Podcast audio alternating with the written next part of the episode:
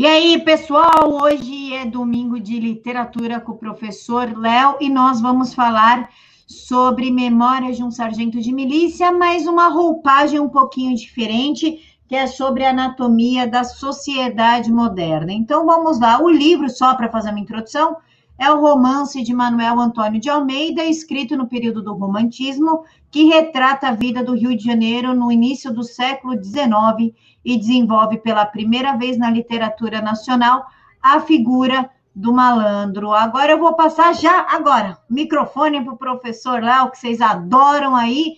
Segue aí, professor, é tudo seu. Bora lá.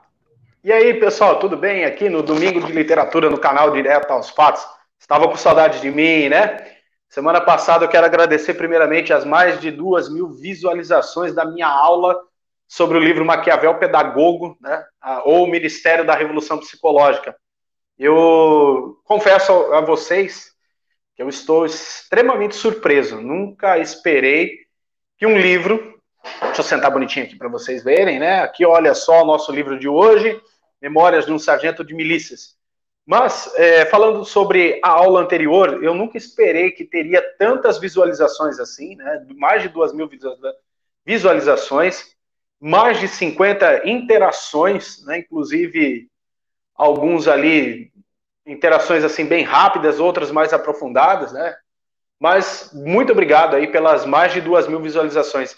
E eu espero aqui, ó, bater 3 mil visualizações desta aula, hein, turminha? Vamos lá, hein? Pessoal, esse livro aqui, como a Camila disse, ele, ele está, né, didaticamente, na verdade, é, encaixado no período romântico. Porém, quero fazer um adendo aqui, né? Quando eu falo didaticamente encaixado no período romântico, é, é questão de didática, né? A questão das separações em períodos da literatura, né? A literatura, uh, os estudiosos, na verdade, eles separam em períodos para que fique mais fácil para nós, réis mortais, conseguir entender e compreender as características de cada, uh, cada período, cada era né, da humanidade, cada era da sociedade. Por exemplo, quando nós falamos de antiguidade clássica, idade média, né, e as suas respectivas literaturas, você encontra uh, a, a, a, gênese né, da sociedade na nas literaturas. E uma coisa que é interessante, que isso daqui eu baterei em todas as aulas, gente. Não tem como nós não conhecermos a nossa sociedade se não entendermos a sua literatura. Entendeu? Não tem como nós conhecermos a nossa sociedade se não entendermos a nossa a sua literatura, na verdade. E, e aquilo que a Camila disse, né? no título da nossa aula, né, Memórias de um Sargento de Milícias, a anatomia uma, da sociedade moderna, a proposta que eu quero trazer para vocês hoje nada mais é do que a análise do livro trazendo para tudo aquilo que nós, nós brasileiros, né, nós brasileiros é, estamos é, passando e enfrentando de, de, nos últimos, vamos colocar aí 30, 35 anos. E se vocês prestarem atenção, né, bem nesta aula, vocês entenderão que tudo aquilo que nós passamos em todos os aspectos, quer seja no campo econômico, político, social, filosófico, moral, ético, tá? tecnológico e de ensino, passa pela literatura. Porque a literatura, gente, é, é a síntese, é a síntese das observações que o estudio, que o, o autor de um livro, né, no caso um estudioso, ele faz. Né, a ótica que ele coloca. Né, eu gosto muito de uma afirmação do professor Luiz Carlos Zamboni, de Teoria Literária da Universidade Estadual Paulista, que ele diz o seguinte, que toda obra literária é uma síntese de uma luz que o autor joga sobre determinado fato ou determinado recorte né, da sociedade. Eu lembro quando, na verdade, ele dizia isso na sala de aula, porque eu tive aula com esse professor, né, o professor Luiz Carlos Zamboni, que é o pai do professor Fausto Zamboni, que eu já disse em aulas, em, na aula anterior, né, citei o livro dele. E, e quando, a gente, e quando nós é, trabalhamos isso, pessoal, fica, não é que fica mais fácil, mas fica mais compreensível as nossas leituras. né, sobre a sociedade atual. E, e tal qual esta sociedade se descortina. É isso que é interessante. Então vamos analisar aqui. Memórias de um sargento de milícias, pessoal. Eu, eu achei muito interessante esta figura aqui, que uh, por ser um livro, na verdade, também ser um clássico da literatura brasileira, mas ele ser um livro que é cobrado em concursos, em vestibulares, né? vai até a dica aí para vocês em alguns concursos, né, de, de, principalmente para a carreira diplomática, teve alguns anos que caiu né, este livro aqui como é, análise né, sociológica. E, é, assim, em provas, né, partes né, certas dos livros caiu em, em, em provas né, do concurso para admissão da carreira diplomática. Por quê? Quando nós falamos que o livro Memórias do Sargento de Milícia é uma anatomia da sociedade moderna. Nós estamos falando de um livro extremamente é, inédito na sua concepção, na sua composição e no seu, na sua forma, ou seja, no seu enredo é, para, do século, para o século XIX, principalmente para o século XIX. Por quê, pessoal? No século XIX, nós temos o surgimento, né, ali, em termos literários, de um novo uh, período, que podemos dizer assim, período literário, que é o denominado romantismo, né, a partir de 1818, 1819 ali, na Europa. Chega ao Brasil em 1836. Por que eu digo isso? Didaticamente falando, porque a partir do século XIX, pós-Revolução Francesa, e vocês percebem muito bem essa ruptura quando você lê, por exemplo, uh, nós vimos né, o livro Orgulho e Preconceito, Mary Shelley, todas as características românticas do livro não é uma característica romântica clássica, pessoal. É uma característica romântica de pessoas que ascenderam à nobreza ou compraram títulos de nobreza através de esforços do trabalho. Então, nós temos qual trabalho? Né? Grandes navegações, comércios, é, indústrias. Né? Lembrando que o, o, o romantismo, né, ele também é um produto, né? o romantismo enquanto arte literária, ele é um produto da revolução industrial. Né? aquela revolução, quando eu falo revolução industrial, o homem se torna um ser urbano, ele não é mais o homos é, o homos agrários, né? O, o, homem do campo. Não, agora você tem o homos urbanos, né? O homem é, da cidade. Há uma expansão desenfreada da cidade. E claro que a literatura refletirá isso também. Né? Ela desenhará a anatomia, não a anatomia no sentido biológico, mas a anatomia no sentido que eu disse anteriormente, filosófico, moral tecnológico, educacional, individual e coletivo. Olha que interessante, sobretudo, no, no, a anatomia do humano, o individual, o coletivo, o filosófico e o moral. Porque a partir disso daí, quando você faz esses contrapontos e contrapesos, pesos, né? Desculpe aqui, contrapeso entre o filosófico e o moral, é, que é o individual e o coletivo. O indivíduo, né?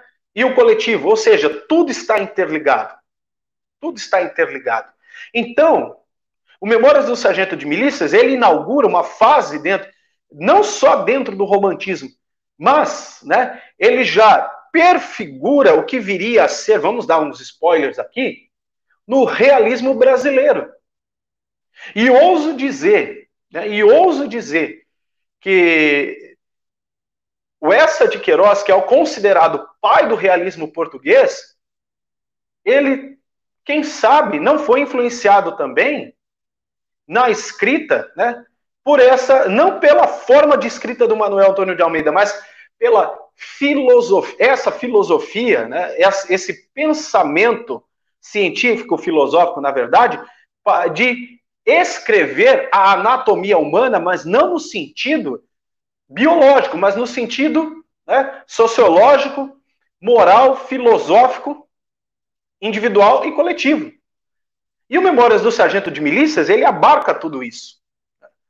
Você percebe a, a evolução que tem, no caso do romantismo brasileiro, vamos nos ater aqui ao romantismo brasileiro, quando você olha lá, desde Iracema, que é um dos primeiros, é, segundo alguns autores, críticos literários, como Alfrânio Coutinho, é, é, Antônio Cândido, Alfredo Bose, diz ser um dos primeiros livros, se não for o primeiro livro romântico, o primeiro registro romântico brasileiro, você pega lá a formação do Brasil, né? E é uma coisa interessante que é uma roupagem tupiniquim para a mesma história de Pocahontas, né? o capitão John Smith a Pocahontas. E aqui nós temos quem? Iracema, né? Prova disso quando fala lá, né? O capitão holandês, ele diz, né? Quebras comigo a flecha, a flecha da paz, e ela fala, mas como que você conhece os costumes de nosso povo? E do o resultado do filho, né? Da, de, de, desse amor, né? Desse amor, é, é, é o filho entre os dois, né? A indígena e o holandês, que é a formação, a miscigenação do povo brasileiro. Quero abrir um parênteses aqui. Antes que vocês me perguntem, ah, professor, mas o senhor não citou o nome, né? nem do capitão, nem do filho de Iracema. Não, o que está em jogo aqui não é o nome, decorar nomes, mas sim o que está por detrás. Tá? O que está por detrás é a análise que é feita. A partir do momento que você entende o que é a análise, a análise do que é feita, nomes de personagens, não, não é que nomes de personagens não estejam em segundo, terceiro ou quarto plano, mas eles não são importantes agora. Né? os personagens, eles, é, tirando os personagens principais, eles são enxertos para nós fazermos a leitura. A verdade é, é isso que, que são esses personagens secundários. Né? No caso que eu cito aqui, né, o capitão e a Iracema, o capitão holandês e a Iracema, o filho deles é o que menos importa o nome, que é o Ceci. O que importa é o resultado disso, que é a metaforização da formação do povo brasileiro, a anatomia da formação do povo e sociedade brasileira. Então, a sociedade brasileira, né, partindo disso, lá do primeiro, considerado por, por estes teóricos literários que eu disse, né, Afrânio Coutinho, é, Alfredo Bose e Antônio Cândido, como um dos primeiros romances brasileiros. Mas antes dele, você tem lá né, a famosa obra O Guarani, que já retrata essa transição do, do romance clássico de cavalaria, né, mas já com a roupagem tupiniquim. Prova disso lá você pega é, a ópera O Guarani, de Carlos Gomes, fantástica essa ópera, tá bom?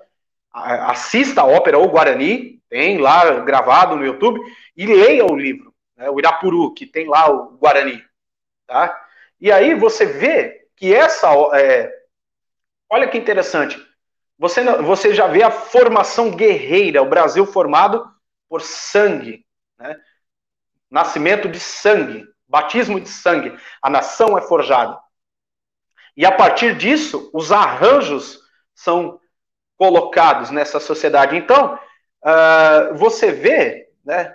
Olha que interessante. Primeira geração romântica brasileira. Aquele romance indianista, o resgate, né? Do herói nacional, mas com o herói nacional com roupagens europeias. Já a segunda geração vem lá com o mal do século, beleza, mas aí você tem também, ao mesmo tempo, já correndo ali, por exemplo, como Escravizaura, de Fernando Bernardo de Guimarães, perdão, Bernardo Guimarães Escravizauro.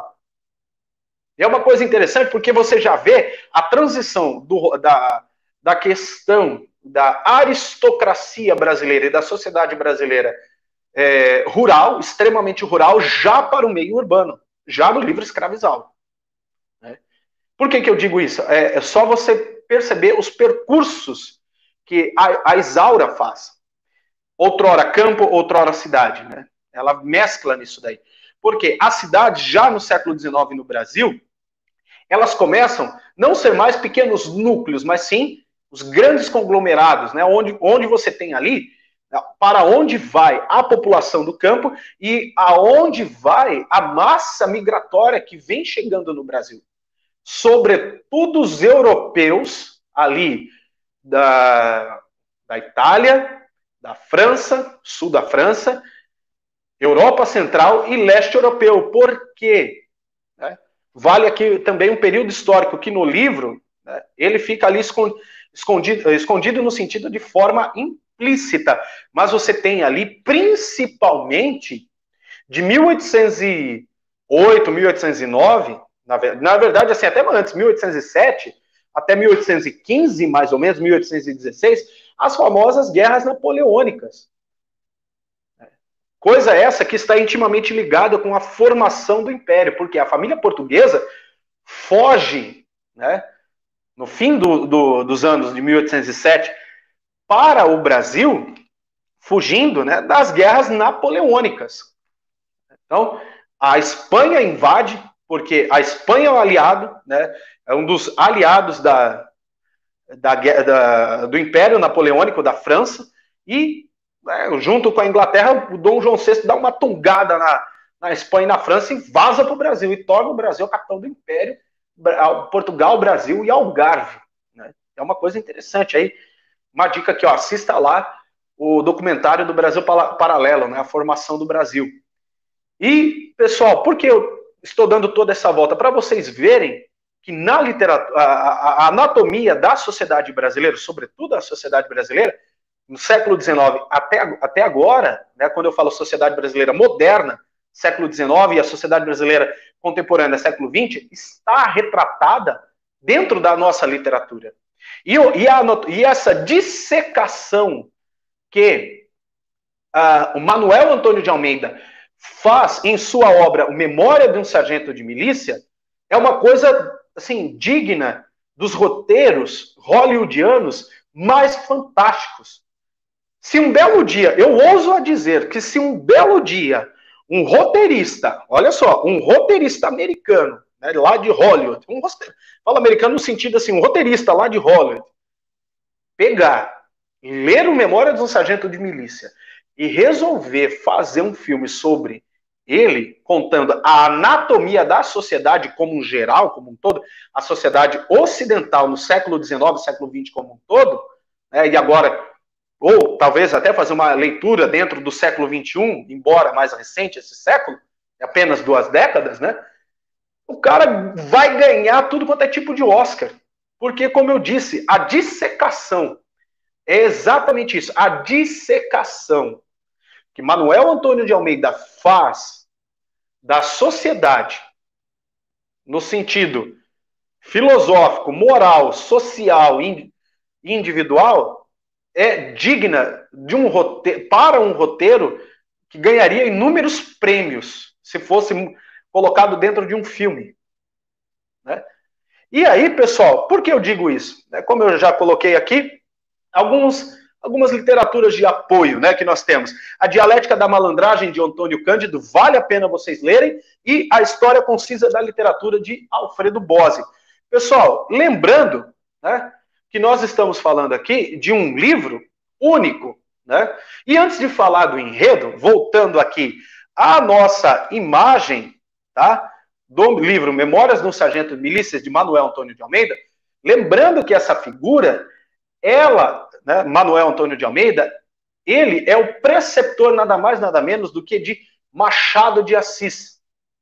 Então, quando você pega as primeiras obras românticas de Machado de Assis, como Helena, A Mão e a Luva, né, Uns Braços, você já vê traços realistas na obra. Então você já não vê, mas, mas mais, na verdade, aquele traço romântico clássico.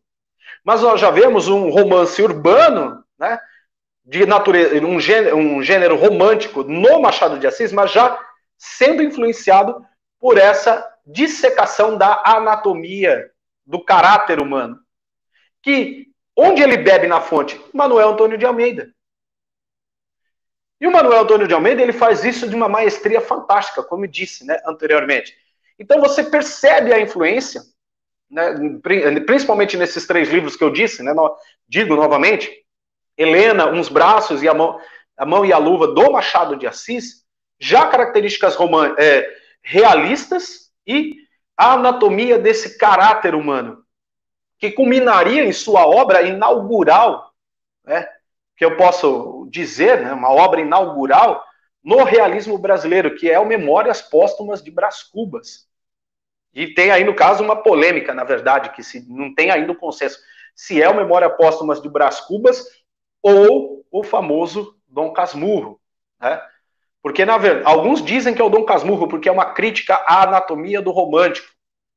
Outros dizem que é o Memórias Póstumas de Brás Cubas porque é a anatomia da sociedade contada através de um morto, que não deve mais a ninguém, porém faz a sua análise, né? Mórbida, fria, calculista, racional, que chega uh, ao seu, uh, sua obra literária, ao seu testamento. Então, bora lá, né? Eu falei, citei aqui essas fontes, principalmente esse, esse artigo aqui, ó, Dialética da, da Malandragem, professor Antônio Cândido, tá? Para você entender o que é a anatomia do malandro, a dissecação da anatomia do malandro em Memórias do Sargento de Milícias. Né? E vamos entender o que, que é esse malandro. O enredo do livro, pessoal, nós temos que entender o seguinte: o que, que é o enredo? Como que a história se desenrola, né? O enredo, ele conta uma história de Leonardo, quando pequeno só sabia aprontar travessuras e quando cresceu virou um sargento de milícias. E são os personagens: a sua mãe, Maria da Hortaliça, o pai, Leonardo Pataca, seu padrinho, barbeiro de profissão, e a sua madrinha. E o interessante é que quando você olha a obra em si, ela já não começa de uma forma romântica, mas assim, ela começa de uma forma pícara, né? Uma forma assim, picaresca, na verdade. Vamos colocar o termo certo aqui. A forma picaresca. Porque você olha lá, entre pisadelas e beliscões, amores, encontros e desencontros, nasce Leonardinho Pataca. E o mais interessante né? Que você pega aqui a mãe, Maria da Hortaliça, uma vendedora. Maria das Hortaliças, pessoal, na verdade, é a hortaliça mesmo que você está pensando. Ela vendia lá em Portugal as suas hortaliças, né?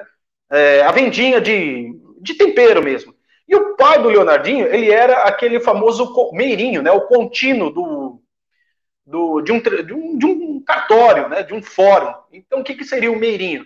É o auxiliar do, do escriturário, do cartório. Então, você olha já não é um romance aristocrático. É um romance da classe baixa, da caixa baixa, vamos colocar assim. Né? Então você já é, pega e olha de, uma, de um outro ângulo.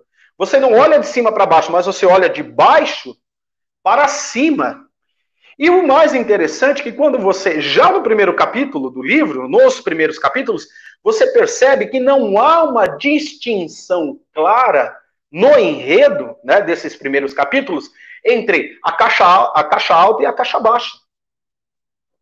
E é isso que é o interessante. E a, e a dissecação né, dos caráteres das pessoas que Manuel Antônio de Almeida coloca né, de, é, ante a nós mostra muito bem isso. Que a mobilidade tá, de pessoas, tanto da caixa baixa quanto da caixa alta, é muito mais dinâmica que imaginávamos. Porque é, quando você pega principalmente novelas na televisão, estou falando das novelas antigas, você olha, ah, aquela, o mocinho riquinho, a mocinha pobrezinha, filha da empregada, mas ela é bonitinha. Isso daí é traço do romance dos primeiros anos do século XIX porque dá certo. E, e olha que interessante. A novela nada mais é que o folhetim, no caso aqui, o Memória do Sargento Milícia, é um único livro, né, do Manuel Antônio de Almeida, e ele foi escrito em folhetins. Isso que vale é, nós colocarmos aqui também. Por que, que foi escrito em folhetins? Porque todo mundo é, poderia conhecer a obra quando uh, comprasse lá o jornal do Rio de Janeiro, né, a Gazeta do Rio de Janeiro, e detalhe, Manuel Antônio de Almeida assinava lá, é um brasileiro. Até esse jogo de colocar o seu pseudônimo, né, um brasileiro, é, já é, já mostra o seguinte, que é, já é uma a preocupação de mostrar uma, até estou sendo redundante aqui, me perdoe, mostrar uma, uma situação assim, olha só, como que a população enxerga, se enxerga em uma história em um enredo bem montado. Então aqui nós temos, eu não digo nem a, a gênese, mas a, a protogênese da radionovela, da novela televisiva e agora as séries aí por streaming nos on-demand da vida aí de vocês. Entende o porquê eu falo que isso é a anatomia da sociedade? E, e o interessante, né, e o mais interessante, que essa mobilidade que você percebe quando lê a obra entre a caixa baixa e a caixa alta, né, as classes sociais, mas dentro desses personagens, é, o jogo semântico que é feito e o jogo de significados que igualmente, de forma mestra, é feito, entre eles eles não percebem, mas quem está de fora percebe essa dinâmica fantástica que há entre eles, né? E né, quando aí tem lá a história que os pais dele vai, brigam, né? Ele mora com um padrinho que tentou educá-lo para que fosse padre. E olha que interessante, porque no século XIX os filhos mais inteligentes muitas vezes se tornavam, se tornavam padre. Então aqui você tem a classe baixa, né? Lá o povão, o clero, porque a maioria das escolas no Brasil eram de ordens religiosas como jesuítas, os agostinianos, e você é, garantia uma educação né, de qualidade, porque lá você aprendia as letras clássicas, né, grego, latim e hebraico, e também você também aprendia né, a, a, língua portuguesa e aprendia um ofício. Né? No caso, você poderia ir para o liceu de artes ofícios, o liceu científico, aí você escolheria, mas você seria, né, poderia seguir a carreira também religiosa. É, não entremos aqui no mérito, como que seria né, a vida dele. Mas olha que interessante. E, pois, né, o menino só sabia fazer brincadeira e travessura. O padrinho também, paciente né, com o menino, conseguiu com que ele ficasse na escola por mais dois anos. Assim, Leonardo aprendeu a ler muito mal e escrever pior ainda. Então, olha que interessante. Não é aquele herói clássico, como eu disse. É o povão mesmo. Qualquer semelhança com a nossa é, sociedade que nós vemos aqui, né, a sociedade real, é o Brasil. Aqui, que nós estamos vendo nesse enredo, é, a, é, é, é, é o preparo para a dissecação do Brasil real. Né? E olha que interessante. De, é, depois de crescer, né, ele conheceu quem? Luizinha. Vamos falar da Luizinha pra, daqui um tempo. Sobrinha de Dona Maria, porque logo se apaixonou. Porém, José Manuel, um conhecido da família de Dona Maria, pediu Luizinho em casamento. Vamos falar do José Manuel também. Com o intuito de roubar a sua fortuna, Leonardo, que já sabia disso, fez de tudo para impedir o casamento. Nossa, que interessante. Então você tem aqui um ato de nobreza do nosso anti-herói. Já vou explicar sobre isso. Né?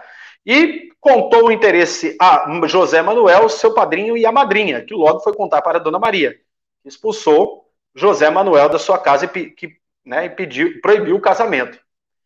Depois, o seu padrinho caiu gravemente enfermo, três dias depois morrendo, deixando uma herança, no qual ganhou do capitão do navio negreiro, ao qual serviu como médico para Leonardo.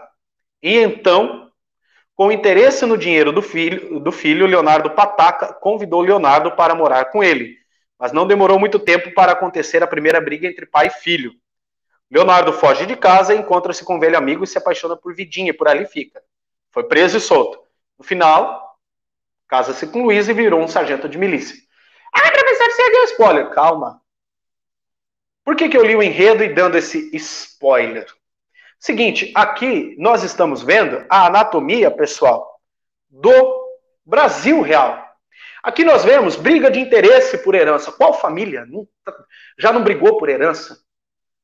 No caso ali, o navio negreiro, nós estamos falando ainda do período no Brasil que havia a escravidão, mas esse navio negreiro que ele fala é bem antes de 1850, tá bom? Aqui nós estamos falando na 1840, 1849, 1851, ali no máximo. Porque a partir de 1850 você tem a proibição do, do, de navios negreiros atracarem aqui, antes que alguém fale alguma porcaria aqui, a partir de 1850, o, o Brasil proíbe o atracamento de navio negreiro aqui. E, 1800, e, e, também você tem a lei do sexagenário e a lei do ventre livre, 1860, tá bom? Pesquisa aí, depois vocês vão falar para mim, aí nos comentários. Antes que alguém fale alguma porcaria aqui, tá? Aí, olha só. Você vê aqui a anatomia do Brasil real, intriga, oposição, interesses. Mas você vê aqui, na figura da Luizinha, né? Que é uma coisa interessante, né?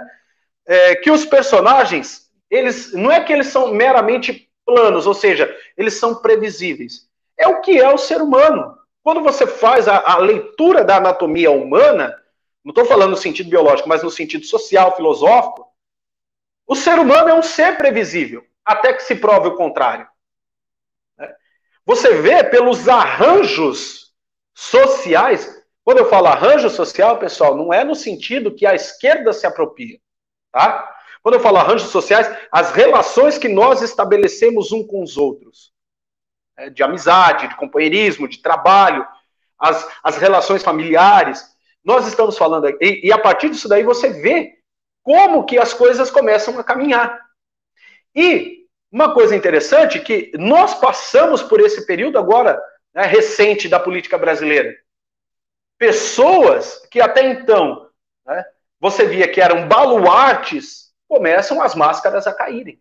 E quando eu falei, lembra da dissecação do caráter humano que Manuel Antônio de Almeida faz nessa obra de uma maneira assim, a lá Gil Vicente, né, ridendo cast, casto, castiga as mores, né, rindo corrige os seus costumes, ou seja, utiliza da comédia para é, mostrar quem é o ser humano de verdade, por isso que neste romance, nessa obra romântica, na verdade, é, há traços realistas, e muitos traços realistas, né, ousa dizer que é um, é um proto-realismo, né, o livro Memórias do Sargento de Milícias, porque você vê o Brasil real. Mais uma vez digo isso. E o mais interessante, né, que em memórias eh, sendo planas, ou seja, é, através dos arranjos que cada personagem faz, você já começa a fazer a leitura e a dissecação né, do ser humano que ele tem, né, é, eles não mudam o seu comportamento. E eu, no, dentro do desenrolar da história, por mais, na verdade, o Leonardo Pataca, quando é, é, é uma coisa interessante que quando você fala, né, Memórias do Sargento de Milícias, em algumas edições vem lá, ou a anatomia do herói sem caráter.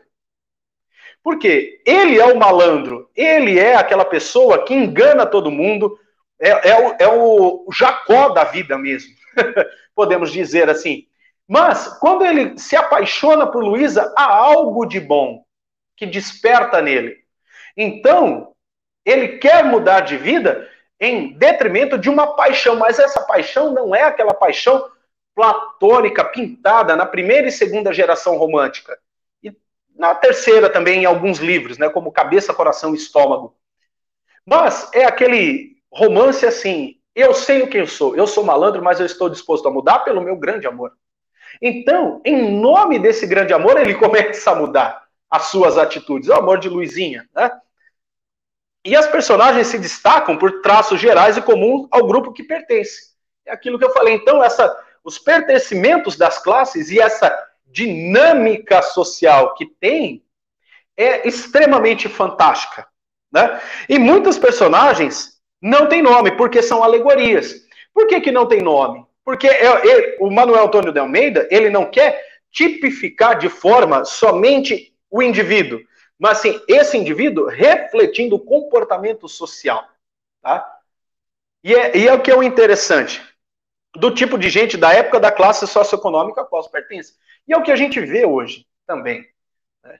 Muitas vezes, a pessoa, dependendo do lugar que ela está, ela não é tratada pelo nome, mas sim pelo aquilo que ela é.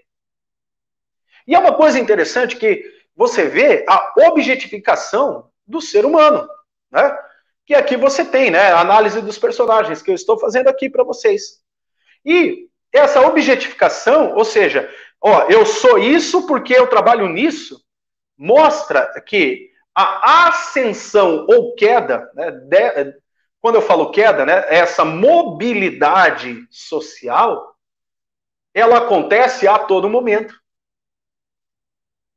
E é uma coisa interessante né, que você tem por exemplo, o representante da lei, o Major Vidigal.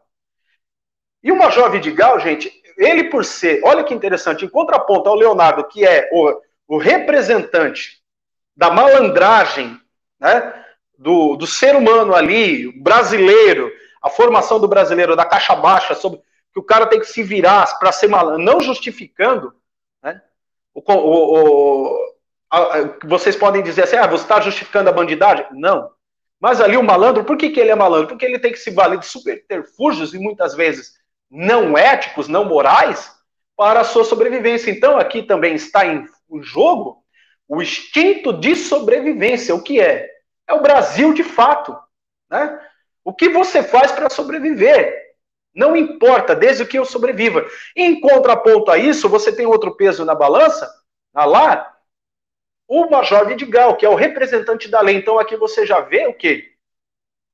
A noção da sistemática do Estado. Então você tem um conflito ali entre o Estado, enquanto regulador social, e a sociedade, sendo ela dinâmica, né, é, sintetizada, sintetizada né, no Leonardo Pataca e né, pulverizada esses valores nos outros personagens, e você tem a representação do sistema estatal, né, ali no caso, representado pela lei, é, nominalmente, né, pelo é, Major Vidigal. E o mais interessante é que quando a gente fala major, pessoal, é a abreviação de sargento-major, né, ou sargento maior, que é a, é a definição moderna do major hoje o primeiro escalão do oficial superior dentro das Forças Armadas Brasileiras, dentro das polícias e, e bombeiros. Mas quando você olha, o major, né, ele não é nem primeiro, nem segundo e terceiro escalão, ele é o quarto escalão. Então você olha ali, é a execução de, de maneira é, é, estratégica, mas não tão distante, não tão é, longe, tá? A execução da lei de não tão longe, mas a execução da lei numa gerência próxima. E o que, que é o terceiro, quarto escalão dentro da esfera estatal? É aquele departamento, é aquela diretoria, é, aquele, é aquela é, subsecretaria, é, subsecretaria não, né? Mas é aquela coordenadoria. Ou seja, é o Estado ali presente, tentando colocar ordem, né? Olha que interessante, tentando colocar ordem em uma sociedade extremamente dinâmica, mas não é qualquer ordem. É aquela ordem tecnicista tecnocrática. É a ordem burocrática. Qualquer semelhança que nós vemos hoje, 2020, é mera coincidência. Isso que eu falei agora, tá bom? Então, você olha essa ordem rígida, burocrática, tentando colocar uma, a engrenagem como um, um relógio, né? Mas a sociedade, ela não é essa engrenagem de relógio, ela não é você colocar ela numa, em várias gavetas de arquivos. Não, a sociedade ela é extremamente dinâmica. E quando você faz a, a, a leitura né, deste livro a partir desta realidade do dinamismo social, você vê que há uma lacuna enorme entre o ideal, tá? Ali, tecnicista, tecnocrático, representado na figura do Major Vidigal, ouso até dizer que até uma crítica, né, à República de Platão em, em ali o em Major Vidigal, ante a essa sociedade extremamente dinâmica, em que a mobilidade acontece de forma natural. E, to, e quando eu falo mobilidade, pessoal, é a mobilidade, inclusive a ascensão e quedas de classe, desde a aristocracia, a falência, né, até ali o burguês, que, é, o burguês que eu falo ali, não é o sentido pejorativo que a esquerda fala. Falo burguês, burguesa no sentido assim, aquele que nasce na cidade, o burgo, né? Em, em inglês, burg, burg, em, em alemão, né? O burgos, quer dizer cidade. É aquele cara que cresceu pelo esforço próprio. E há também uma coisa interessante, em Leonardo Pataca a questão da meritocracia. Mas o que, que seria essa meritocracia? É essa meritocracia é, clássica? Não. É uma meritocracia, ainda que né, olhada às avessas, mas ele procura por si só dar bem, se dar bem na vida. E as observações e leituras que nós começamos a fazer, né, quando vemos o Leonardo Pataca dos outros personagens, você vê que ele não se conforma com a situação a qual ele está. Então, pelos seus próprios meios, daí que é aquela máxima, né? Os fins podem justificar os meios.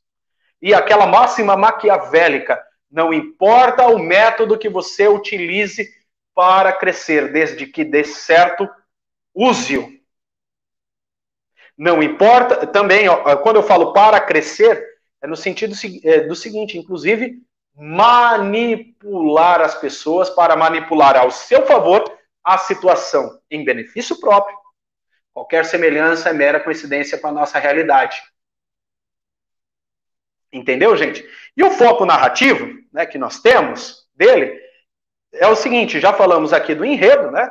Análise dos personagens, enredo, né? E o foco narrativo, pessoal? O foco narrativo é uma narrativa em terceira pessoa, ou seja, o um narrador onisciente, mas o livro traz aquele discurso indireto livre, que torna mais completa a caracterização, e por isso que dá essa dinâmica, né? Das personagens, o seu foco varia conforme a dinâmica do livro, ok? O autor utiliza diálogos que retratam a linguagem dos personagens. Isso que é o interessante dentro do discurso indireto livre. E esse tipo de narrativa é, faz com que o texto se, é, seja mais dinâmico. E no trecho, né, por exemplo, vamos ver aqui um trecho que prova isso. Né? Então, olha só. Já já, senhora intrometida com a vida, já sabe. Pai nosso, eu faço rezar todas as noites, um pelo defunto marido que está e esta hora dando coices no inferno. O livro também, dentro disso, ele é repleto de ironias e sarcasmo, gente. Por isso que eu falo, não tem como você ser politicamente correto ao ler o Memórias de um Sargento de Milícias. Se você é politicamente correto, leitinho com pera, não leia esse livro. Não adianta você ter essa ótica pudica, é, politicamente correta para ler esse livro. Não adianta, porque aqui é o Brasil real, né? A narração é, consta o Brasil real. Ser valentão foi em algum ofício do Rio de Janeiro. Foi em algum tempo ofício do Rio de Janeiro. Olha esse trecho extremamente irônico. De novo, ser valentão foi em algum tempo ofício no Rio de Janeiro. Haviam homens que viviam disso, davam pancada por dinheiro. Olha aqui. Né? Haviam, é, e iam a qualquer parte armar um propósito, né, com um propósito, uma desordem, contando que lhes pagassem fosse qual fosse o resultado, entre os honestos cidadãos que nisto se ocupavam. Havia, na época, na história, um certo Chico Juca, afamadíssimo e terrível. Ou seja, a ocasião faz o ladrão? Sim. É isso que o Manuel Antônio de Almeida está dizendo aqui. Se há uma necessidade, atenda. Se tem a demanda, atenda. Mas sabe que é o seguinte, gente? Não é uma demanda tecnocrática. Não é uma demanda cientificista científica, mas é, olha que interessante, as demandas aqui são sociais, mas não social nesse sentido que você pensa. As demandas sociais que eu falo, as dinâmicas que vai acontecendo ali na, na sociedade é, que Manuel Antônio de Almeida descreve, ela surge, inclusive, este produto aqui, o valentão de ofício. Ficou curioso para saber o que é esse valentão de ofício, né? Procure saber. Leia com mais a fundo, né? Não vou dar spoiler aqui para vocês. E o estilo, né? E o estilo? Vamos ver o que é o estilo. Manuel Antônio de Almeida né, utiliza uma linguagem que se aproxima da jornalística, claro, porque ele é jornalista. E é isso que é o interessante. Então, ele, ele faz este romance em formas de folhetins, aproximando-se dessa linguagem jornalística, um texto, ou seja, um texto extremamente direto, para que as pessoas consigam entender e compreender a anatomia que ele está, é, é, o cadáver, na verdade, da, da população, do homem brasilis, homens, homens brasilis, ali diante de nós. E é uma coisa interessante, gente, porque é, hoje eu vi um vídeo do, do ministro, né, ex-ministro, na verdade, professor Abraham Weintraub falando sobre isso. E é uma crítica que ele faz, assim, fantástica. É uma observação, uma crítica fantástica. Porque, assim, é, eu, sempre, eu sempre achava que diploma era tudo. Era tudo. Não que diploma não tenha sua serventia. Tem. Mas presta atenção. E eu sempre achava que quando você escreve assim artigo científico, você tinha que escrever nos moldes mais científicos possíveis, que ninguém entendesse. Porém, com o passar do tempo, eu percebi o seguinte: eu, enquanto professor, as pessoas não estão preocupadas se eu tenho título de é, licenciado, graduado, mestre, doutor, pós-doutor, livre docente. O aluno não está preocupado. O aluno ele quer, quer saber se eu sei passar de forma didática, dinâmica, aquilo que eu tenho como conhecimento. Porque a palavra didática quer dizer a, é, a estratégia do ensinar. Eu lembro que em, em minha sala de aula de pós-graduação eu disse assim a, a, um grupo de alunos, né? Eles falaram, perguntaram assim, professor, mas toda atividade que o senhor dá nota? Eu falei, viu, você está preocupado com nota? Pós-graduação. Ah, eu tô. Por quê? Porque eu quero ter o diploma. Eu falei, ah, viu, se, você, se vocês estão preocupados. Aí eu dei esporro geral na sala. Vocês estão preocupados com o diploma? Eu peço para imprimir lá uma folha 4, né? Mais durinha, eu assino, a diretora assina por todo mundo. Pode ir. Pós-graduação em docência, eu assino, não tem problema. Diploma por diploma, eu falei assim, gente, diploma até o meu cachorro Charles tem. Diploma eu posso imprimir naquele papel rosa que embalava carne no açougue que a gente limpava a bunda. Mas o conhecimento que você vem à escola, à faculdade buscar, isso ninguém te tira. E você utilizar esse conhecimento para transformar vidas, ou seja, a vida dos seus alunos, não tem dinheiro que pague vocês. Então, utilizar, gente, a linguagem. Todo mundo, todo mundo acha que quanto mais você fala difícil, você demonstra que você conhece mais. Não, pelo contrário. Conhecimento enciclopédicos, pessoal, estão aos montes. Mas utilizar o conhecimento, como Manuel Antônio de Almeida faz, que até ele, por ele utilizar a, a, a, linguagem, o estilo do gênero jornalístico, que é a linguagem direta, aquela linguagem que se comunica de forma direta com o povo, é o povo que eu falo povão mesmo, é uma crítica que ele está fazendo aqui aos autores também da época que não se preocupavam com essa galera, que também consumia a literatura deles, mas não entendia bulhufas. E se nós passarmos a observar, né, nós estamos vendo este fenômeno também. Por quê? que as ditas mídias tradicionais, autores ditos né, tradicionais, eles estão é, desesperados. Por quê? Perdeu seu contato com a galera que é o povão. Perdeu-se a noção da realidade. Perceberam? Perdeu-se a noção da realidade. E quando você tem pessoas que percebem né, este filão, pessoas que estão dispostas a consumir informações, a querer informações de maneira é, direta, não funcional, simplista, mas de maneira direta, sem as amarras do teleprompter. Boa noite. Estamos começando a nossa aula de literatura. Isso assusta a esta turma que, por muito tempo, achava que estava tranquila, mas não. Então, pessoal, essa, isso também é o que ele faz, né? É, trazer a linguagem jornalística, né? O gênero jornalístico para a literatura a construção de um romance literário é inédito para a época. E tanto que, que nós veremos isso reverberando tanto que no século XX nós temos aí a volta do estilo da crônica né, dentro do jornalismo. É, Nelson Rodrigues. Né? Inclusive, Nelson Rodrigues, em várias entrevistas, disse né, que uma das suas maiores inspirações é Manuel Antônio de Almeida, Memória dos Sargentos de Milícia. Né? E olha que interessante, e fica fácil comprovar, por exemplo, né? Vamos ver aqui um trechinho, né? Olha só, trecho no final de um capítulo, um grito de espanto acompanhado de uma gargalhada estrondosa dos granadeiros. Granadeiros é de granada, quer dizer, o que é o lanço morteiro, né? Interrompeu o major.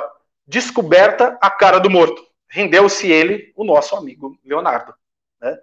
E o interessante, pessoal, que nós vemos aqui é o quê? A verossimilhança. O que é a verossimilhança? O que tem a ver com a nossa realidade? Ao contrário de muitas obras românticas, o autor mostra uma visão bem próxima à realidade, o que nós estamos dizendo agora há pouco aqui. Né? Os problemas sociais e atitudes dos personagens é uma visão menos, eu não digo menos idealizada, mas sim uma visão real. Real. Entendeu? Então você tem aqui, eu não preciso dizer mais, tá? Porque eu já, eu já disse o que é essa verossimilhança ao longo desta aula. E como que eu consigo provar né, tudo isso? Eu vejo o seguinte, né? Personagens como Major Vidigal, por exemplo, eles existem. O que eu acabei de dizer, a questão da buro, do, daquele senhorzinho, né? Senhorzinho que eu digo no, no sentido assim, é aquele cara, um exemplo, funcionário público de carreira? Aonde você tem ali esse é, representando o Estado, funcionário público de carreira, por exemplo, representando o Estado, tá? Clássico. Ante, em face à sociedade extremamente. Ó, o Estado tentando regular a sociedade. E a sociedade mostrando para o Estado que não é tão estático assim. É o Major Vidigal, gente. No trecho que se segue, temos um exemplo da ironia e a crítica a tudo isso. Né? Olha só. No mesmo instante, viu aparecer o granadeiro trazendo braço, pelo braço o reverendo mestre de cerimônias em ceroulas e curtas e largas, de meias pretas, sapatos de fivela e solidel à cabeça. Apesar dos aparos em que se achavam, todos desataram a rir. Só ele e a cigana choraram envergonhados. Né? E, enquanto movimento literário, o que, que nós temos aqui? É uma obra romântica, claro, né? que, consequentemente, apresenta características típicas do movimento, mas é por ser um romance urbano que desenvolve, que desenvolve né, a vida social, dá esse tom real. Por isso que eu disse que é, ele, eu posso dizer que o livro Memórias do Sargento de Milícia, ele é um proto-realismo, né? Ele inaugura, ele de fato abre caminho para o que viria a ser a literatura realista no Brasil, principalmente em Machado de Assis. Né? A história, no entanto, nos apresenta esses exageros sentimentais comuns, sim, mas de uma forma extremamente real, tal qual as personagens são, ou seja, pessoas reais. Né? E o livro abandona aquela é, mentalidade e linguagem, né, da linguagem, na verdade, metafórica. No caso, assim, o romântico, o herói romântico clássico e a mulher romântica clássica idealizada. Né? Eles não, por quê? Eles não são idealizados. A Luizinha não é idealizada. O Leonardo Pataca, a Dona Maria, a Vidinha não é idealizada. Eu ouso, eu ouso dizer, eu, eu até numa aula né, que eu dei junto com o jornalista Ricardo Roveran sobre este mesmo livro, eu disse assim, que se nós fôssemos colocar o High School Musical, dá certinho aqui, por quê? O Leonardo é aquele é, carinha bonitão, que joga basquete, mas não quer saber de estudar. E a Luizinha é aquela nerd bonitinha. Mas a nerd bonitinha transforma o bonitão num cara do bem, né? O bonitão do mal, que aprontava, mas é o bonitão, o galanzão, o jogador de futebol, o jogador de basquete da escola, mas ela se ela torna com aquele jeitinho meio um cara do bem. Gente, tá aqui, ó, High School Musical. Zac Efron e Vanessa Hudgens. Só assistir lá que vocês vão ver aqui, ó é Memórias de um Sargento de Milícia, né? Mas, é, é, digamos assim, é uma leitura que eu faço, né? Pessoal, para nível de comparações, tá bom? E olha que interessante, ele ironiza, né, os românticos também. Né? E no final, feliz, né, Luizinha e Leonardo, porém, é uma crítica característica tipicamente romântica. Pode ver como o amor transforma a vida de Luizinha. Lê só um trechinho para vocês aqui, ó. A ordem de suas ideias alterava-se também. O seu mundo interior, até então acanhado, estreito, escuro, despovoado, começa a alargar os horizontes, a iluminar-se, a povoar-se de milhões de imagens, horas amenas, hora melancólica, mas sempre bela. Né? Então, há essa ironia, claro, por exemplo, né, deixa eu ler só um trechinho aqui, né, para vocês. é, na verdade, já li, né, da questão né, do, do reverendo, mas olha que interessante, né? Em algumas partes, chegamos ao mesmo, até mesmo ironizar esse romantismo. Né? Trata, olha só, tratava-se de uma cigana, o Leonardo vira há pouco tempo, depois da fuga de Maria. Das cinzas ainda, qualquer de um amor mal pago, nascer a outro que também não foi a respeito melhor apanhado. Mas o homem era romântico, como se diz hoje, e babão, como se dizia naquele tempo. Olha que interessante, gente. E né, você olha é, tudo isso, nós temos a, a, a seguinte conclusão.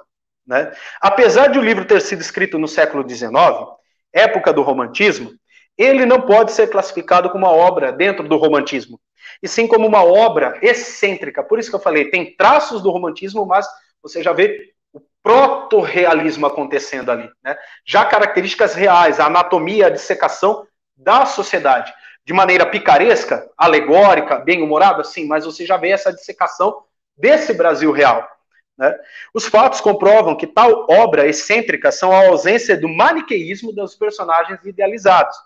Outro fator é a, é a existência da metalinguagem, valor herdado por Machado de Assis, que, que viveu né, o seu período como escritor no realismo. Por tais motivos, fica inviável classificá-lo como uma obra do romantismo, apesar de ser escrita em uma época em qual o movimento literário perdia as forças, né, perdia a força no seguinte, já estava se, não sendo substituído, mas ele já vinha assim é, perdendo essa força, por quê? Olha que interessante, a sociedade já não estava mais interessada em romances, né? não só maniqueístas, mas na, nas fórmulas românticas tradicionais. Traduzindo para a nossa época. Uh, por que, que a mídia tradicional, quando eu falo mídia tradicional, é todos os veículos, tá, gente? TV, rádio, TV, rádio, internet, livros, música, principalmente rádio, internet e música e livros. Por que, que eles estão desesperados? Porque a dinâmica social mudou. A forma de interação mudou. E Manuel Antônio de Almeida nos dá essa sacada fantástica com esse livro. Por isso que eu disse, no início da nossa aula, é o título Memórias de um Sargento de Milícias, a Anatomia da Sociedade Moderna. E se você ler esse livro, com certeza agora, você perceberá tudo isso que eu disse. E o mais interessante, quando você começa a perceber tudo isso, você vê que ipsis literis, a análise de Manuel Antônio de Almeida da sociedade através dos seus Memórias de um Sargento de Milícias acontece de fio a pavio, de cabo a rabo, em nossa sociedade brasileira atual. Pessoal, quero agradecer vocês, né? Meu muito obrigado. Sigam-me lá nas redes sociais, né? No Facebook, no Instagram, no Twitter, no YouTube. No YouTube eu vou voltar com o meu canal e no LinkedIn. Todos são Leônidas Bier. Pode me procurar lá, que eu estou lá. Muito obrigado, pessoal. Léo, você falou do. Ah, agora você falou de um seriado adolescente. High School Musical. Né? Um filme adolescente, na verdade. O que me lembrou o 30 Reasons Why, da Netflix. É que assim, o third, third Reason Why, eu vou deixar, eu vou ser bem sincero. Eu nem me preocupei em assistir, porque assim, só pelos trailers eu vi que eu não, não faz o meu gênero. Porém, é uma coisa interessante, que é a anatomia da, do adolescente atual. Desse adolescente do século XXI. Né? Não falo dos millennials, nascido em 2000, quando eu tinha lá 14 anos no ano 2000. Estou falando do adolescente agora, que eu dou aula, entre 13 e 18 anos, que está entrando na faculdade, que colegas meus, professores de faculdades, estão tendo um verdadeiro perrengue para dar aula para essa galera, porque essa galera não quer saber de nada. Eu não estou dizendo. Não, só que lá no 30 Reasons tem o um grupo de jogadores, que é o Montgomery, Justin, o loiro estuprador, que eu não lembro o nome, mas o cara é estuprador. Enfim, e eles tentam transformar na primeira e na segunda temporada, acho que é Brian, o nome do, do estuprador. E mocinhos, mesmo um sendo estuprador, o outro espanca, o outro é usuário de drogas. Tanto que o Justin, olha aí o spoiler, galera, nessa quarta temporada, ele morre vítima de HIV. Olha, é o que eu vejo, Camila, é o seguinte, né? Até eu quero deixar essa imagem aqui. O que eu vejo, Leônidas, é o seguinte: é, o que nós estamos vendo é a romantização do grotesco. Escrevam o que eu estou falando. O que, eu, o que nós estamos vendo é a romantização do grotesco. E quando eu dei, é, é, eu fiz uma aula com o jornalista Ricardo Roveran sobre é, a, a, Odisseia de Ulisses, né? De, no caso, Ulisses é, é, quando foi traduzido para o latim, mas a, a Ilíada, né? De Homero, a Odisseia de Ulisses, é, o que nós estamos vendo é um ateísmo, um cientificismo religioso, na verdade, no, é, da seguinte forma. onde você vai encontrar isso, pessoal? leiam Frankenstein ou Prometeus Moderno de Mary Shelley. Se você lê esse livro, a partir da seguinte ótica, é, que o, o, essas experimentações que nós estamos vendo na sociedade dita moderna, esses os, é, que hoje né, tudo é colocado em rótulo, você é baby boomer, geração Z, geração Y, geração X, millennial, é, gente, por que, que você coloca em rótulos? Rótulo você coloca em embalagem. Rótulo você coloca em tubo de ensaio. Então, a leitura que eu faço dessa sociedade dos anos 2000 para cá, até 2020, nós estamos vivendo 20 anos de um grande laboratório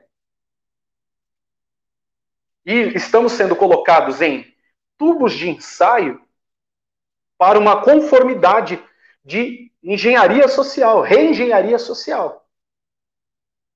E se você percebe um pouquinho o que está acontecendo, metaforicamente falando, você é arrancado desse tubo de ensaio e você é colocado como anomalia.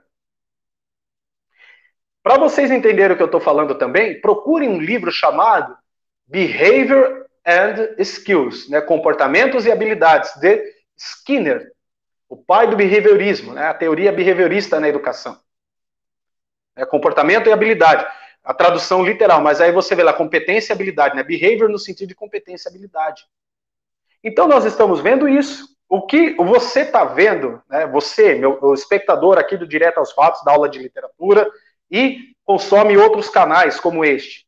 O que você está vendo, principalmente estes adolescentes que nós estamos vendo, nada mais é do que tubos de ensaio acontecendo de forma dinâmica dentro de um papel de engenharia social. E a Mary Shelley, em 1812, já falava isso na figura da criatura, né?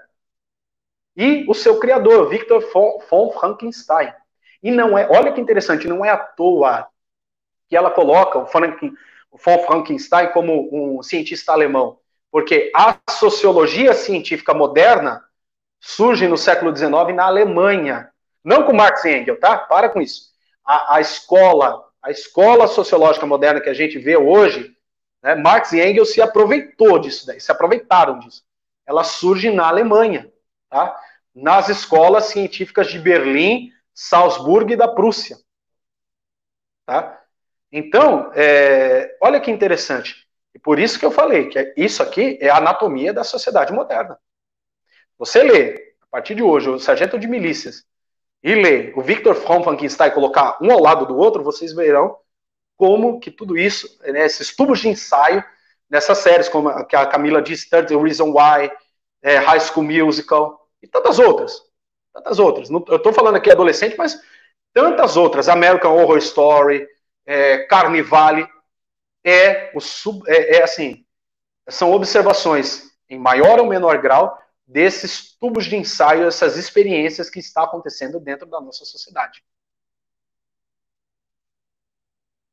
É, Léo, inclusive você falou aí da normalização do, do que é bizarro, do que é absurdo. É, no quarto, na quarta temporada, é, há um debate, porque o, esse loiro estuprador, eu acho que o nome dele é Brian. ele é assassinado, ele morre, na verdade, né? Ele entra num conflito corporal com um japonês da série, também que é outro que desanda completamente na quarta temporada, começa a beber, usar droga, andar com prostituta, e ele se torna legalzão, Zaki, acho que é Zaki o nome do japonês. E o conteúdo central da, do, da quarta temporada é ele merecia morrer por ser um estuprador? Porra! Ele estuprou não sei quantas garotas, obrigou não sei quantas a fazer um aborto, e realmente a discussão é se ele merecia morrer? Ele nem deveria Agora eu pergunto a você. Série. 2019, fevereiro de 2019. PL 122/2019, que eu, você fomos em cima. Tá, meu caro telespectador? PL 122/2019. Hashtag descriminaliza STF. Percebe-se que tudo isso, ó, no caso do descriminaliza STF, a questão se, olha que interessante, o STF ele não tem competência legislativa, mas era lei, né? Olha só, era lei na questão do casamento homoafetivo. O papel do STF era só julgar a constitucionalidade da lei. Pronto, acabou. E mandar o texto para o Congresso. Só. Mas o que, que eles fizeram? Legislaram. PL 122-2019, que eu citei aqui, é a PL da pedofilia. Romantizar comportamento grotesco. Isso que a Camila disse, peraí, será que ele merecia ou não? Não entremos no mérito se o cara merece ou não morrer. Mas qual é o cerne da coisa? Olha o grotesco. Você ser um estuprador, ser um pedófilo, já é desvio de comportamento e caráter. Desvio de comportamento e caráter. Uma pessoa dessa não deveria estar em convívio social, deveria estar isolado, jogado no mato, esquecido, ou no manicômio, aí, nos manicômios da vida. Dado como incapaz até o fim da vida, incapaz pelo Estado até o fim da vida, jogado no manicômio, isolado. Isolado. No mínimo. Agora, quando você faz isso, dentro de uma série, uma série adolescente, classificação de 12 anos, né? não é, Camila? 12 ou 13, 12 anos. A primeira temporada era 12, mudaram para 14 por causa Sim, do suicídio da Hannah. Segunda temporada foi para 16, terceira e então, quarta temporada. Quarta temporada. Mas olha só, 12, 14, 16, 18. Mas quem me garante que esse adolescente de 12, 14, 16 anos não tem acesso. Aí eu fico com aquela máxima. Lógico que tem uma das séries mais assistidas. Então, aí eu, fico, aí eu fico com a máxima do, do Alessandro Santana, do canal do Negão. O Negão, o Alessandro Santana Oficial. Ai, eu adoro Então, aí, eu, aí ele perguntou assim uma vez, né? No caso daquele idiota imbecil do Felipe Neto. Felipe Neto está errado em produzir o conteúdo dele? Não. Errado estão os pais que deixam deixou chegar nesse nível de influência do Felipe Neto dentro da casa deles. Quem produziu a série é, é a mesma produtora do American Horror Story. Essa série é, o, é ela, o produtor, a produtora está errado em produzir esse conteúdo? Claro que não, porque tem é, público. Então você vai consumir. Ponto. Ponto pacífico. Porém, quem está errado nisso daí? É o pai e a mãe. É o pai e a mãe. Porque adolescente, tá? Presta atenção, viu, pai e mãe? Criança até 12 anos é inimputável perante a lei. Adolescente é semi-inimputável. Se um filho teu, 12, 14 anos, assistir uma porcaria dessa, tá? Estuprar uma menina dentro da escola, estuprar uma menina, matar uma menina ou matar um rapaz dentro da escola, ou qualquer lugar que seja, pelo seu filho ser semi-inimputável, você responde criminalmente, judicialmente, civilmente também. Camila, que é filha de advogada criminalista, advogada civil, sabe, que, sabe muito bem isso. Exatamente então, isso. olha Inclusive, a responsabilidade. Você falou do, da cultura do grotesco. o mocinho da série, o Clay Jensen, que tenta deixar todo mundo bem, que tenta resolver todos os problemas, que é uma figura de um herói moderno, né, com seus problemas, crises de ansiedade, ele é ridicularizado. E os meninos da, do time de futebol que cometem todas as atrocidades, festas, bebidas, drogas, estupros, são enaltecidos dentro da, de, desse universo, né? Eu assisto a série antes da minha filha assistir. Eu tenho esse costume, eu assisto conteúdo adolescente e aí eu libero o que ela pode, que ela não pode assistir, né? Pelo controle de, de pais. Então, é, você vê ali uma, uma fixação em debater coisas do tipo é, estuprador tem que morrer, Sim, e aí eles, eles humanizam. Eles, o é, estuprador é... ele morreu, olha, olha, e aí ele volta o espírito, olha certo? Ele PL 122 de 2019 é que, graças ao bom Deus, não passou. Eles reduzem um tema de altíssima complexidade para um público que não tem, ou tem, um, tem na verdade, uma percepção extremamente limitada. Ah, professor, o que, que é isso? Assista a minha aula anterior do Maquiavel Pedagogo que vocês entenderão ou não tem a capacidade de percepção do profundo, mais da camada mais profunda, eles reduzem isso ao ponto de né, reduzem a complexidade desse discurso ao ponto de romantizar, nem humanizar, é romantizar. Aqui, agora que vai uma crítica irônica minha. Engraçado que essa galerinha que reduz esse discurso é a mesma galerinha que fala que Cavaleiros do Zodíaco, todas as sagas, é extremamente violento porque tem cenas de sangue. Não preciso dizer mais nada. No, no 30 Reasons Why tem cena de garota bêbada sendo estuprada, com o namorado deixando ela ser estuprada. E tem o suicídio da Hannah, que foi uma cena extremamente desnecessária e pesada. É, tem a prisão do, do herói da, do cuidado, e aí acontece a humanização, a romantização de um estuprador, aí ele merecia morrer, e começa a passar os feitos dele, inclusive no final, o Justin, ele, spoiler, Justin morre de AIDS, na cama de um hospital. A menina que foi estuprada, uma das meninas que virou feminista e tudo, ela, num diálogo com o Justin, fala assim, como você conseguiu perdoar o Brian? É, e ele fala assim: mesmo que ele tenha feito todas as maldades do mundo, ele era meu irmão. Não irmão de sangue, mas de, de escola, de convivência. Não, peraí. Sabe? É assim: não, ele pode ser um estuprador, mas ele, em alguns pontos, ele era bom. Não! Não romantizem isso, porque isso leva uma vítima de estupro a se questionar.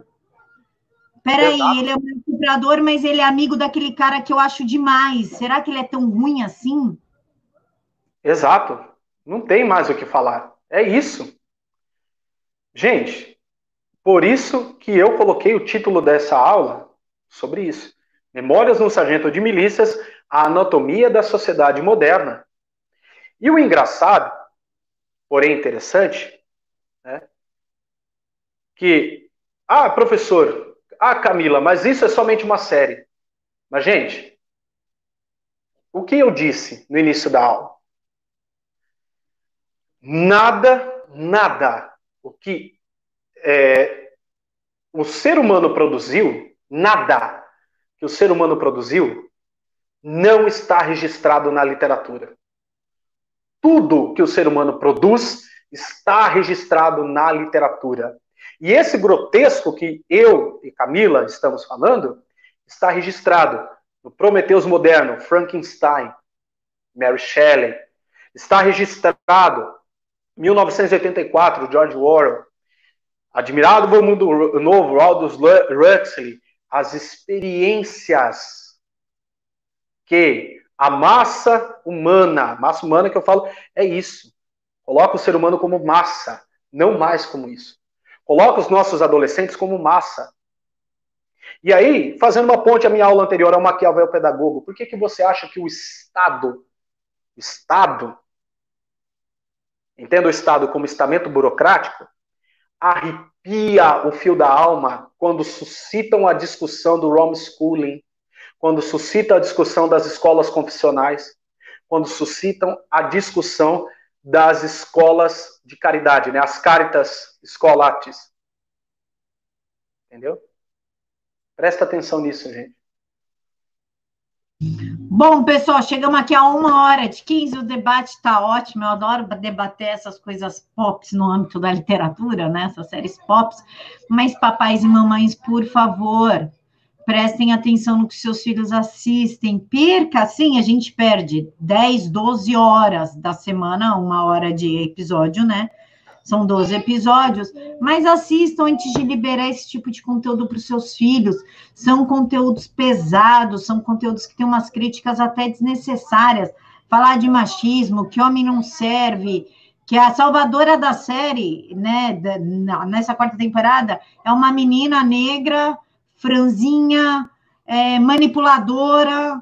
Então, o que está ensinando para os teus filhos? Manipule a verdade, minta para a polícia, proteja mesmo que tiver errado. Essa série ela passa assim conselhos extremamente negativos para os jovens. Professor, muito obrigada por mais uma aula. Eu que agradeço, gente. Ó, próxima aula, já, já vão lendo aí o livrinho, tá bom, gente? É, ou Herói Sem Caráter. Nossa, Macunaíma, eu li para prestar vestibular. É um, vocês vão ver a aula do politicamente incorreto da sociedade brasileira. É esse livro, gente. Por que, que vocês acham que retiraram dos vestibulares? Porque quando você lê esse livro meu, o mundo vira de cabeça para baixo. O mundo vira de cabeça para baixo. Leia que vocês vão adorar. Macunaíma, o herói sem caráter. E não façam como Macunaíma. Nunca digam, ai que preguiça. Exatamente. Pessoal, é isso. Espero que vocês tenham gostado. As redes do professor estão todas aqui na caixa de informação. Até a próxima aula. Mil beijos no coração de vocês. Tchau, Léo.